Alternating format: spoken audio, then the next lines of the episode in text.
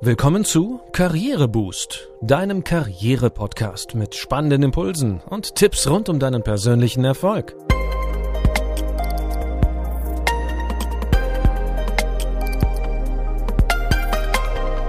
Hier erfährst du, wie du Schwung in dein Arbeitsleben bringst und beruflich durchstarten kannst. Hier ist René und ich freue mich, dass du zuhörst. Heute haben wir für dich ein paar nützliche Impulse für deine Selbstmotivation.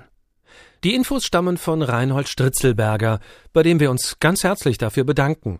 Er ist laut ARD Deutschlands Experte für dauerhafte Selbstmotivation und unterstützt als Speaker, Trainer und Coach Menschen dabei, erfüllende Ziele zu definieren und leidenschaftlich zu verfolgen. Ja, du hast richtig gehört. Unser Thema heute ist Selbstmotivation. Und wer glaubt, seine Motivation wäre von äußeren Umständen abhängig, irrt ganz gewaltig. Denn es ist genau andersherum. Die Art und Weise, wie wir denken, motiviert uns tausendfach mehr als jede Gehaltserhöhung, vor allem langfristig. Und Selbstmotivation lässt sich gezielt steuern. Doch wie schaffen wir es, jeden Morgen frisch und gut gelaunt zur Arbeit zu gehen und jeden Abend das Gefühl zu haben, es war ein guter Tag für mich, es hat sich gelohnt? Geht das überhaupt? Noch dazu ein Leben lang? Wie schaffst du das? Dauerhafte Selbstmotivation.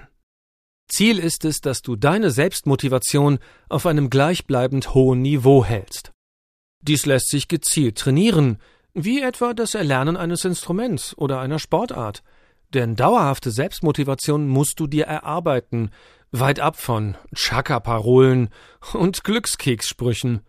Es handelt sich dabei um einen Prozess, durch den du in vielen kleinen Schritten und mit wissenschaftlichen Methoden dein Denken dauerhaft veränderst. Eins vorweg, Selbstmotivation funktioniert nicht immer. Wie lauten typische Denkfehler? Um nicht in die Falle von falschen Denkmustern zu tappen, solltest du zunächst einmal mit Aufräumarbeiten in deinem Kopf beginnen. Schauen wir uns einmal ein paar gängige Denkfehler genauer an. Wenn dir folgende Punkte bekannt vorkommen, solltest du sie schleunigst über Bord werfen. Denkfehler Nummer eins: Ich lass mich dann mal motivieren. Schuld sind zum Beispiel widrige äußere Umstände, das Team, der Lieferant, die Kunden oder der Lebenspartner. Ja klar, da kann ich doch gar nicht motiviert sein fast schon ein Reflex, dass du andere für dein Wohlergehen oder besser gesagt Nichtwohlergehen verantwortlich machst. Hm, dies ist schön einfach, aber eine klassische Denkfalle für deine Selbstmotivation. Das wissen übrigens auch Psychologen zu berichten, denn wer sich das Gefühl bewahrt, er könne etwas ändern, dem geht es grundsätzlich besser als dem, der glaubt, ohnmächtig der Situation ausgeliefert zu sein.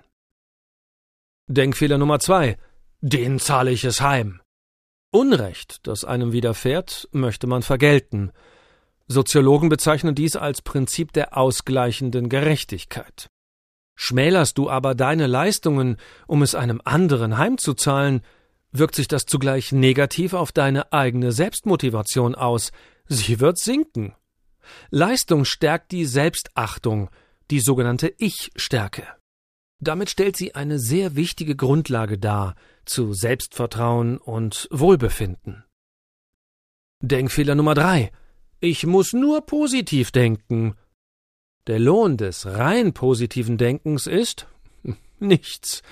Denn positives Denken für sich allein genommen ist einfach nur passives Denken. Oh, es kann sogar eher schaden, wie psychologische Forschungen belegen. Du denkst, dass du nur fest genug an den Erfolg glauben musst, und dann wird er sich schon von selbst einstellen? Das ist ein echter Dämpfer für deine Selbstmotivation. Statt selbst aktiv zu werden, überlässt du die Veränderungen der Umstände schlicht anderen, etwa hilfreichen Menschen oder auch dem Universum.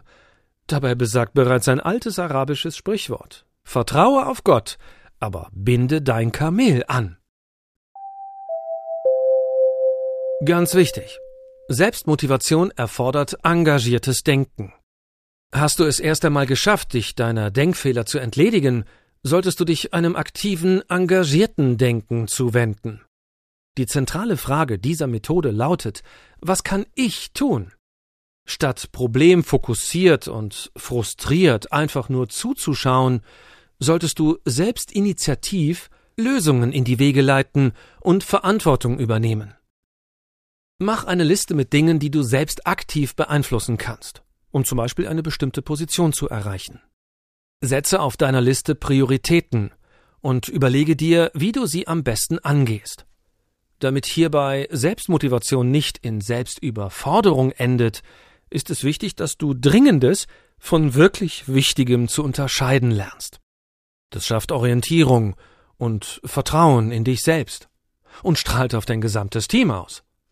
Schritt für Schritt lässt sich so neue Kraft schöpfen und die Freude an der Arbeit auffrischen. Fest steht auch, Selbstmotivation erfordert 100% Einsatz.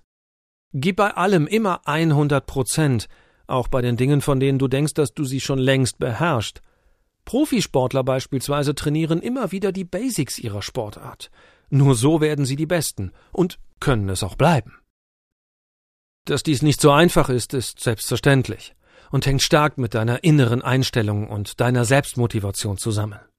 Lass dich also voll und ganz auf die Aufgabe ein und erinnere dich immer wieder daran, dass du eine Verpflichtung dir selbst gegenüber eingegangen bist.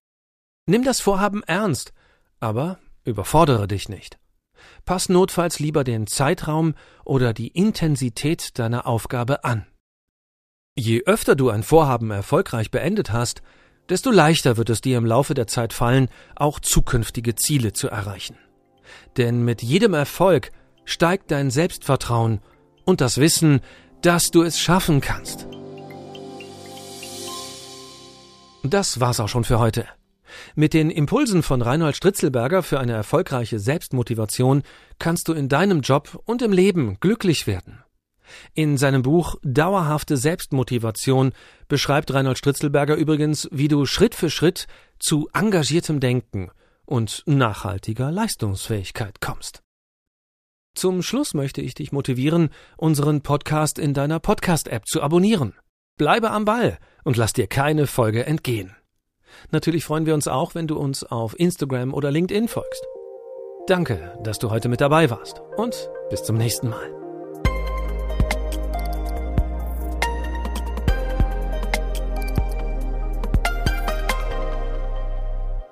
Du hörtest einen Podcast von Karriereboost, einer Initiative von Haufe und Schäfer Pöschel.